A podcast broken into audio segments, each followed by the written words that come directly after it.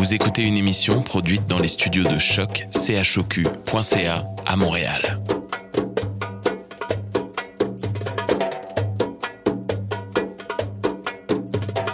Bienvenue à Radio Dodo, une émission dédiée aux tout petits enfants en difficulté.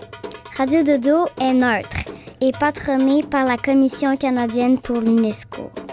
مرحبا بكم في راديو دودو إذاعة عالمية من أجل كل طفولة الذين عاشوا الصعوبات راديو دودو مبادرة حيادية تحت رعاية الهيئة الكندية اليونسكو Welcome to Radio Dodo, a radio dedicated to all children in difficulty. Radio Dodo is neutral and patroned by the Canadian Commission of the UNESCO.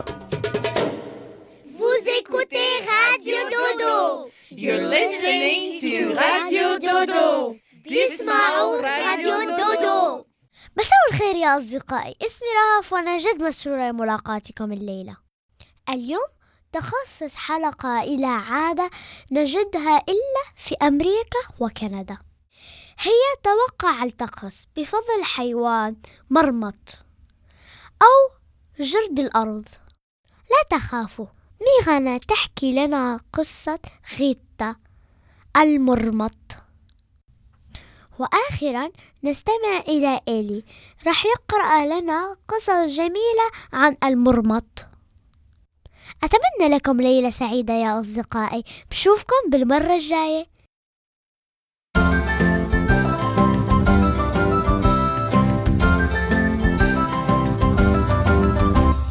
Les marmottes font les folles, dans les prés elles cabriolent.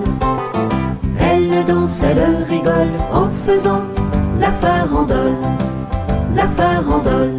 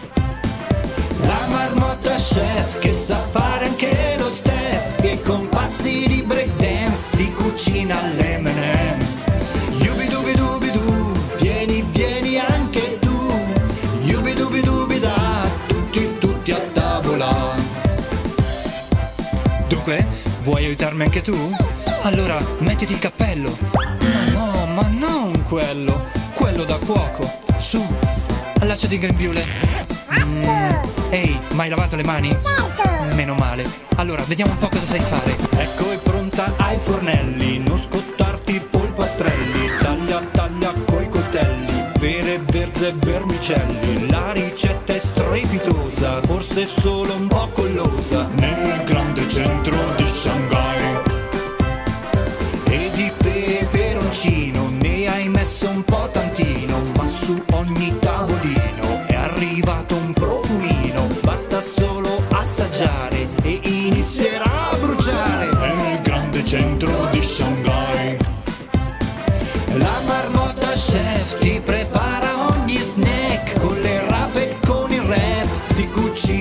Cucina le sue crepe. Yubidubidubidu, vieni, vieni anche tu. Yubidubidubida, tutti, tutti a tavola. Allora, da dove cominciamo? Pelare le cipolle, olio in padella, salare e mescolare, grattugiare il parmigiano. Zucchine? Non dirmi che non ti piacciono. Dove sono le uova? Ma chi le ha messe nel...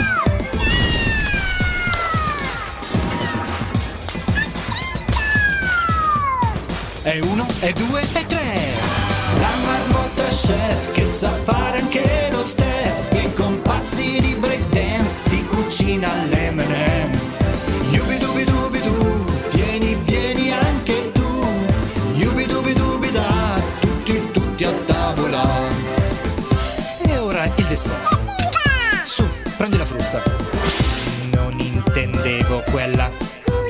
Forse è meglio frullatore. Hai Assaggia il cioccolato, ma non tutto! Mettiamo in forno. Scusa tanto, ma perché si sta gonfiando così tanto? La marmotta chef che sa fare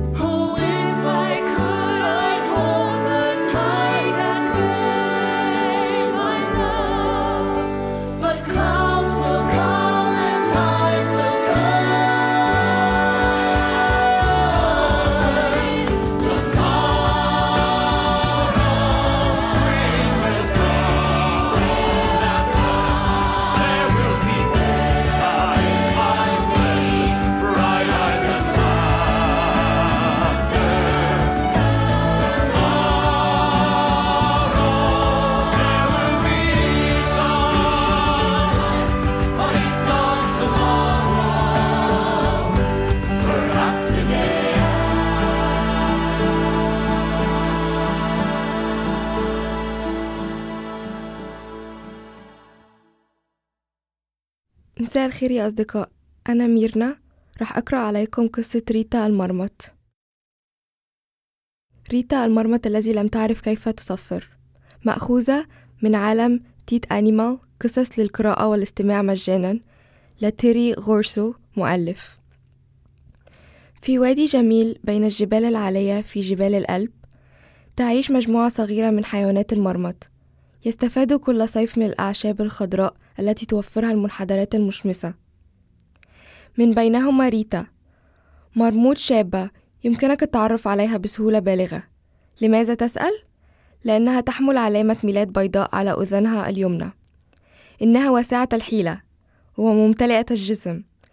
لكن للأسف لديها عائق كبير لا يمكنها الصفير. عندما كانت صغيرة جدا أصيبت ريتا بألم في الحلق. اليوم تلتئم لحسن الحظ ولكن منذ ذاك اليوم لم تعد تستطيع التصفير. يبدو الأمر كما لو كنتوا يا أطفال لا تستطيعوا التحدث لأن الصفير هو ما يسمح للمرمط بالتواصل مع بعضهم البعض. هذا يعني قول مرحبا للاتصال ببعضهم البعض. لدعوة الآخرين مثل يا أصدقاء تعالوا من هذا الطريق. يوجد, يوجد العشب ذو عطاء فائق. بالإضافة إلى صافرة حادة تحمل كيلومترات ويمكن أن يكون جرس إنذار لجميع حيوانات الجبل. على سبيل المثال كن حذرا نسر يتجسس علينا من السماء. لذا عندما تكون مرمط فإن عدم معرفة كيفية الصفير يمكن أن يكون محبطا جدا. ريتا هي ابنة رئيس الوادي روسيا المرموط كونه رئيسا للوادي بالنسبة إلى المرمط لا يقل أهمية عن دور رئيس الجمهورية في العالم البشري. لذلك فإن أم ريتا مشغولة جدا في زيارة مستعمرات المرمط المتعددة وللأسف لا تولي اهتماما كبيرا لابنتها. حتى أخبرت ريتا ذات يوم أنها لا يمكن أن تصبح رئيسة للوادي مثلها لأنه في هذا المنصب المهم من الضروري معرفة كيفية الصفير من أجل القيادة. لذلك قضت ريتا معظم أيامها وحدها بصرف النظر عن المجموعة. كانت محرجة من عائقها. بالإضافة إلى ذلك فإن المرمط الآخرون يفضلون تجنبها تماما لأن ريتا تعاني من مزاج سيء جدا. في الواقع شعرت أنها عديمة الفائدة لدرجة أنها رفضت كل يد إليها وكل دعوة للعب. على أي حال كانت كل لعبة مرمط مصحوبة دائما بالصفارات. ولأنها لم تكن تعرف كيف تقوم بالصافرة جيدا بمجرد أن سمعت صفارة المرموطة الأخرى كانت تغلق أذنيها لأنها جعلتها حزينة للغاية. أريد فقط أن أكون مرموطا عاديا دائما كانت تفكر ودموعها في عينيها. كانت محبطة للغاية لدرجة أنها في يوم من الأيام فكرت في الجري بعيدا بمفردها ولكن بعد ذلك أخبرت نفسها بأن ذلك ليس هو الحل. وأنه في يوم من الأيام ربما ستكون سعيدة. في صباح أحد الأيام الجميلة كانت ريتا تركض بهدوء على حصاه مستفيدة من الدفء المريح لأشعة الشمس الأولى. كانت قد أكلت للتو كمية لا بأس بها من العشب الطازج والتي كانت لا تزال تلمع مع بضع قطرات من الندى. على بعد حوالي مئة متر ظهرت مجموعة صغيرة من المرمط من الجحور. كان أربعة صغار يستمتعون بمطاردة بعضهم البعض حول الصخور بينما يصرخون بفرح. قالت ريتا في صمت لتنسى رغبتها في الانضمام إليهم. لا يمكنهم إيقاع ضوضاء أقل عندما يلعبون؟ فجأة بينما كانت تنظر إليهم في زاوية عينيها لاحظت بعض الحركة في غابة كبيرة بجوار مجموعة صغيرة من حيوانات المرمط. وهناك تعرفت على الثعلب المخيف. كان يتربص على الأرض يقرر القفز ويلتهم أحد المرمط. اهربوا اهربوا! حاولت ريتا تحذرهم. كانت بعيدة جدا. لم يتمكنوا من سماعها. فقالت لنفسها في حالة من الذعر إذ أمكنني أن أصفر؟ لذيذ! المرمط الثمين لتناول الإفطار. دعونا نرى. أي واحد سوف أختار؟ قال الثعلب لنفسه. تمكن الثعلب من الاقتراب بصمت من المجموعة. وكان الآن على بعد بضعة أمتار فقط. مع قفزة سريعة ألقى نفسه على أقرب مرموط الذي وجد نفسه في وضع غير صار للغاية بين أرجل الثعلب الذي كان فمه مفتوحا على مصراعيها. كانت عيون المرمط الآخرين واسعة مع الرعب وهربوا دون أن يستديروا. بدأ الثعلب يضغط على حلق المرمط الصغير بأسنانه الكبيرة ليختنق وفجأة أطلق قبضته وأرضه بصوت عالي. آه آه استدار وعلى ظهره رأى حيوانا آخر أو بالأحرى مرموط آخر. كانت أسنانه في جسده. لقد كانت ريتا. كانت غاضبة للغاية. وبعد عض الثعلب قفزت إلى الجانب وواجهته وجها لوجه. عيون مظلمة ومخالب مرئية بوضوح للتعبير عن تصميمها. الثعلب احتار لبعض اللحظات. فضل الهرب. سأحصل على الانتقام. صرخ وهو يسير بعيدا. صرخت ريتا قائلا عود عندما تريد. سألدغ أذنك في المرة القادمة. نتيجة لهذا العمل الشجاع أصبحت ريتا مشهورة جدا في الوادي واضطرب الثعالب إلى تغيير نظامهم الغذائي قليلا. وهذا يعني لم تعد تأكل حيوانات المرمط منذ ذاك اليوم. وصل العديد من المرمط لتوسيع المستعمرة والاستفادة من حماية ريتا. أعطت والدتها بكل فخر ودون تردد ريتا مكانها كرئيس للوديان. على الرغم من عائقها الكبير. أثبتت ريتا أنه في الحياة مع قليل من التصميم والشجاعة يمكنك النجاح في أن تحظى بالقبول والاحترام من قبل الآخرين. وهكذا انتهت القصة يا أطفالي. تصبحوا على خير وإلى المرة القادمة.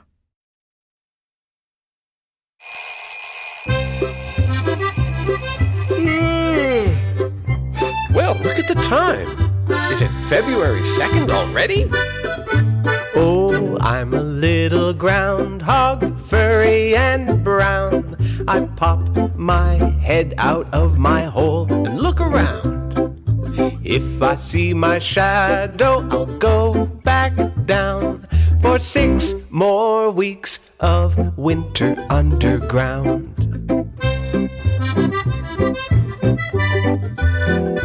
Oh, I'm a little groundhog, furry and brown. I pop my head out of my hole and look around. If I don't see my shadow, I'll stay out here and enjoy an early spring this year.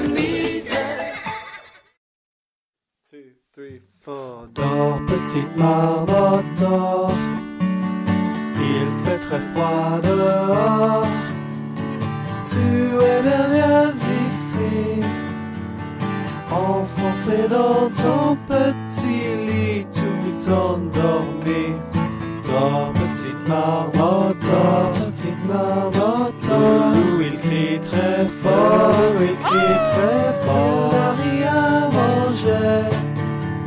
Il ferait de toi un petit plat de Haute-Savoie. Ferme les yeux encore un peu, bientôt le soleil. Tes petits joues et ton poitou viendra réchauffer. Dors, petite marmotte. La neige tombe encore. L'hiver n'est pas pour toi. Tu dois rester encore un peu du sable aux yeux. Mon petit plat de Haute-Savoie, dans ta maison sous le Mont Blanc.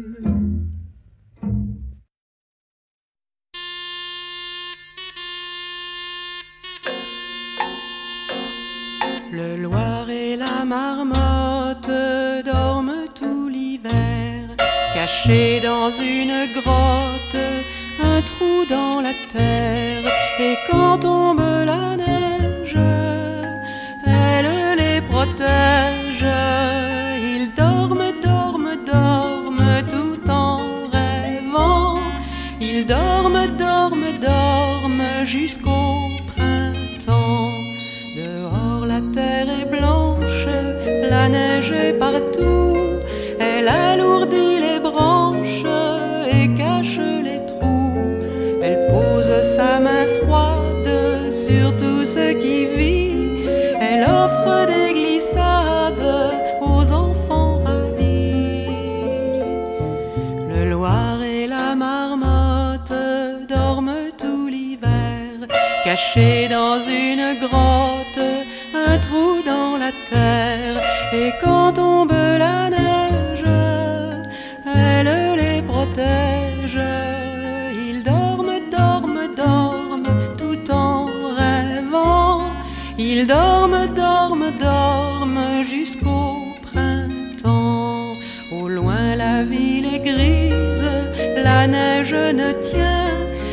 le temps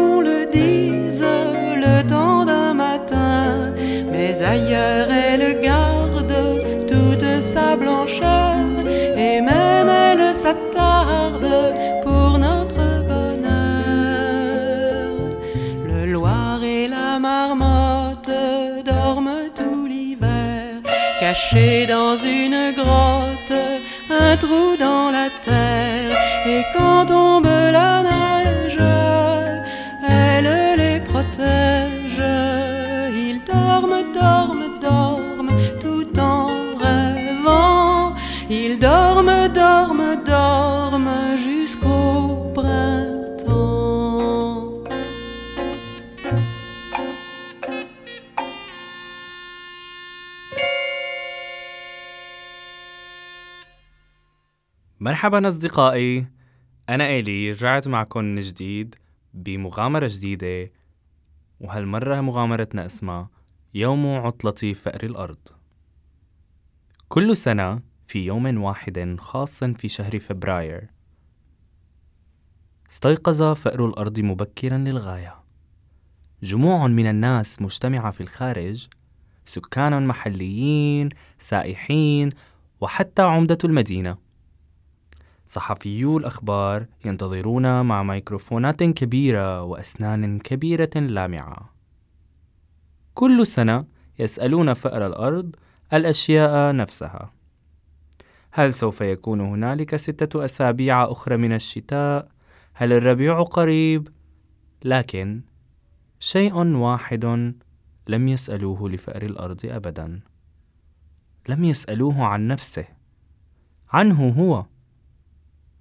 لا كيف تشعر؟ لا هل رأيت مؤخرا أي فيلم جيد؟ لا هل تحب الفطر على البيتزا الخاصة بك؟ ولا حتى من صنع فراءك؟ ولا حتى من صنع فراءك؟ فأر الأرض لديه الكثير ليقدمه غير التوقعات لكن هذا ما يحدث عام بعد عام. حسنا. ليس هذا العام. قال فأر الأرض في رسالته أعزائي الناس أنا فأر الأرض لدي مشاعر وأشياء لأقولها ولكن كل ما تهتمون به هو الطقس. إذا هذه السنة أنا سأذهب في إجازة. يجب عليكم إيجاد شخص آخر. بإخلاص فأر الأرض. ملاحظة أنا سآخذ ظلي معي. وضب فأر الأرض رداءه. نعال مجلات والظل. واتجه إلى المنتجع. لم يعلم سكان المدينة ما عليهم فعله. فكر عمدة المدينة طويلا وبشقاء وأعلن أخيرا. سوف نجري اختبارات لفأر أرض جديد. أراد الكثير من الحيوانات تجربة هذا الدور. كان الفيل كبيرا جدا. النعامة حصلت على كل شيء متأخر عن أوانه. طلب من القرد الرحيل بعد حادثة فطيرة كريمة الموز المؤسفة. لم تنجح الخفافيش والخلدان والحيوانات التي تنبح ولا الأبسوم الأبسوم هو حيوان أمريكي يتظاهر بالموت عندما يحدق به الخطر.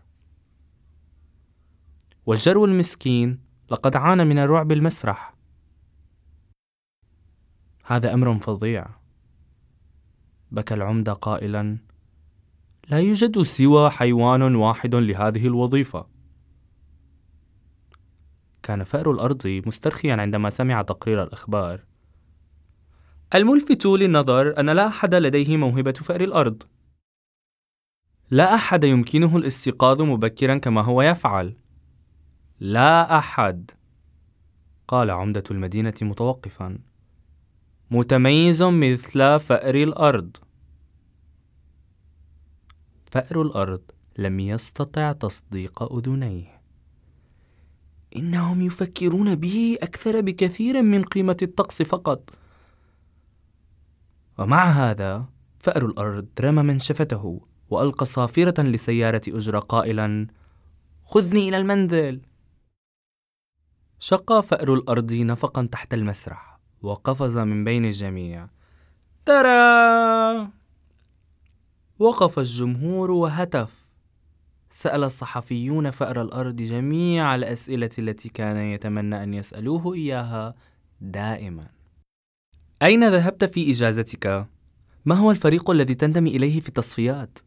هل تفضل زبدة الفول السوداني المقطعة أم الطرية؟ هل هذا هو حقا الفراء الخاص بك؟ هل حقا ستفعل هذا غدا؟ توقف فأر الأرض عن التوقيع للمعجبين قائلا غدا؟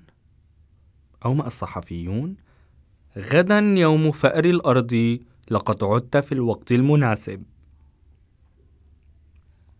حسنا. إذا لا وقت للتحدث. علي الذهاب للنوم مبكرا. في اليوم التالي استيقظ فأر الأرض في وقت مبكر للغاية. سكب لنفسه كوبا دافئا من الشاي الأخضر وقفز من حفرته. وهذه المرة سأله الصحفيون أكثر بكثير من الطقس. ماذا سنفعل بدونك؟ الخبز أم الكعك؟ ماذا ستفعل بمليون دولار؟ جديا هل هذا الفراء الحقيقي الخاص بك؟ أنتم تحبونني أنتم حقا تحبونني قال الفأر بابتسامة عريضة شعر أخيرا بأن الجميع اهتموا لأجله لقد كان سعيدا جدا هذا حتى عاد إلى حفرته وأدار التلفاز. في هذه الأثناء الأرنب قد قفز بعيدا من الحفرة. عندما أدار فأر الأرض التلفاز سمع ستعقد الاختبارات في الربيع. وهكذا سنعود في الربيع لنعرف من هو فأر الأرض الجديد. وهيك بتكون خلصت مغامرتنا لليوم بشوفكم بمغامرة جديدة تصبحوا على ألف خير أصدقائي الحلوين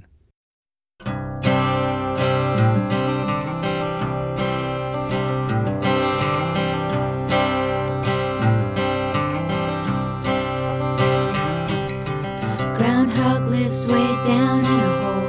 Groundhog lives way down in a hole. He's gotta hide away from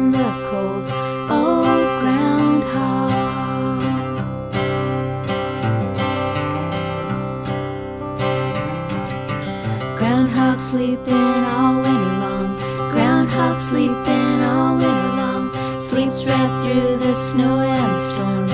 Oh, groundhog.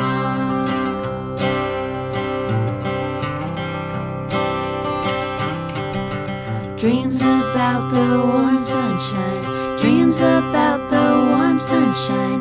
Chasing the bees and the butterflies. Oh, groundhog.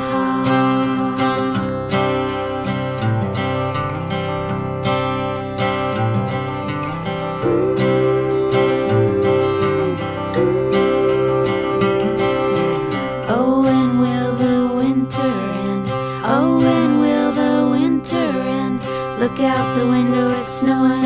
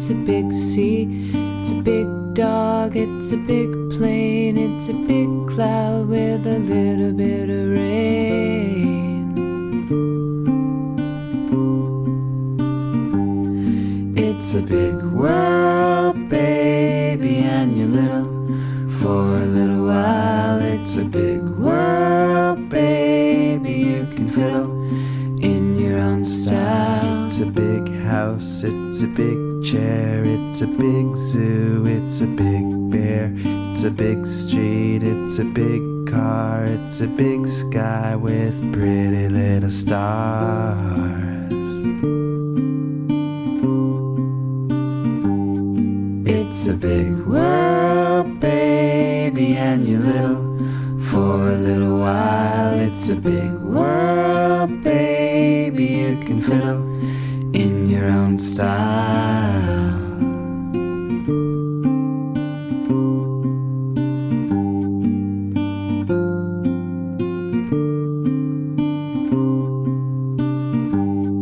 It's a small bug, it's a small shell, it's a small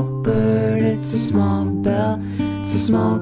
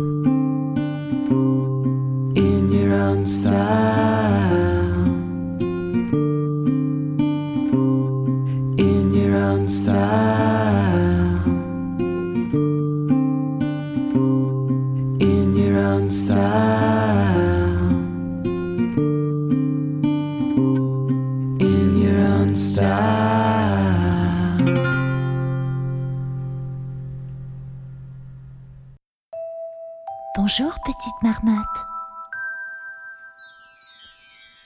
La petite marmotte attend dans son terrier, cachée derrière la porte, que revienne l'été.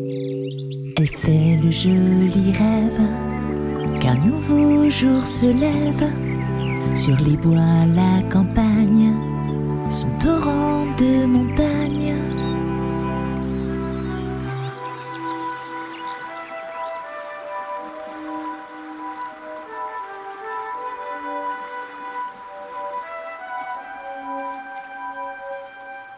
La petite marmotte s'endort dans son terrier pour que personne ne sorte. Elle s'est bien enfermée, car dehors c'est l'hiver. Il neige et il fait froid, bien loin des courants d'air, comme il fait bon chez soi. Dors bien, petite marmotte.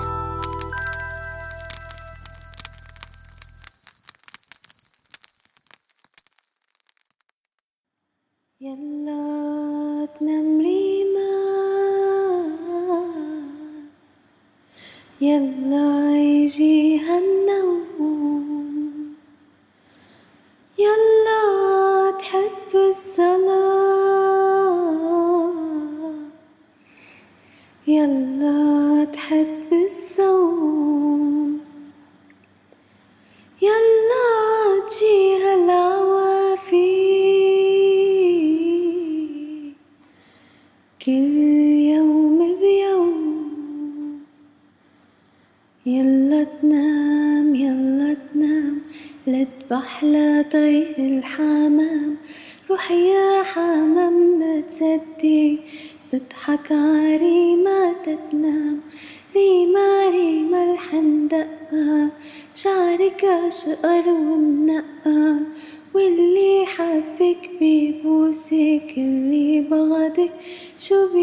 بيترقى يا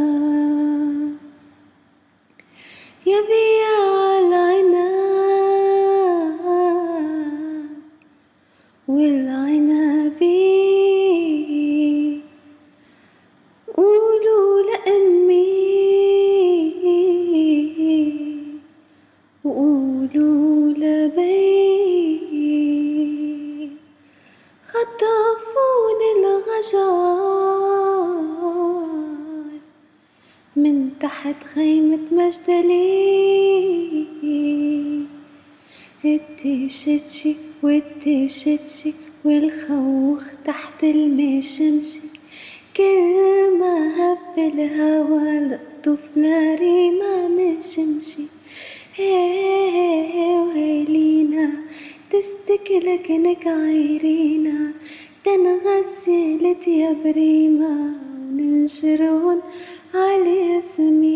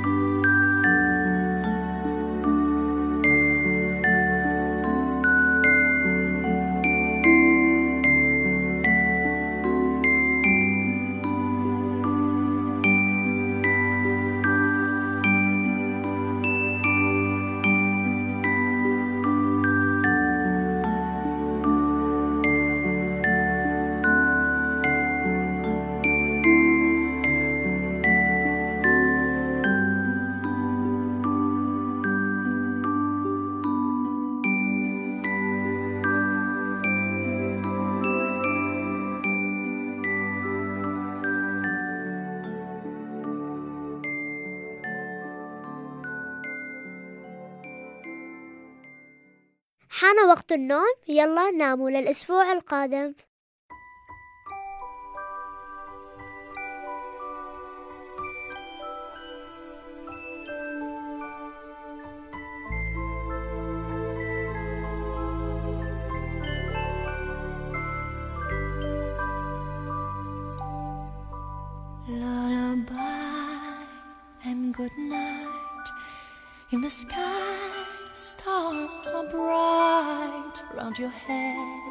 Flowers gay. Set your slumbers till day. Lullaby and good night. In the sky, stars are bright. Round your head, flowers gay. Set your slumbers till day.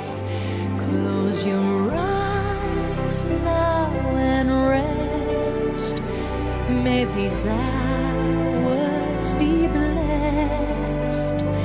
Close your eyes now and rest. May these hours be blessed. Bonne nuit,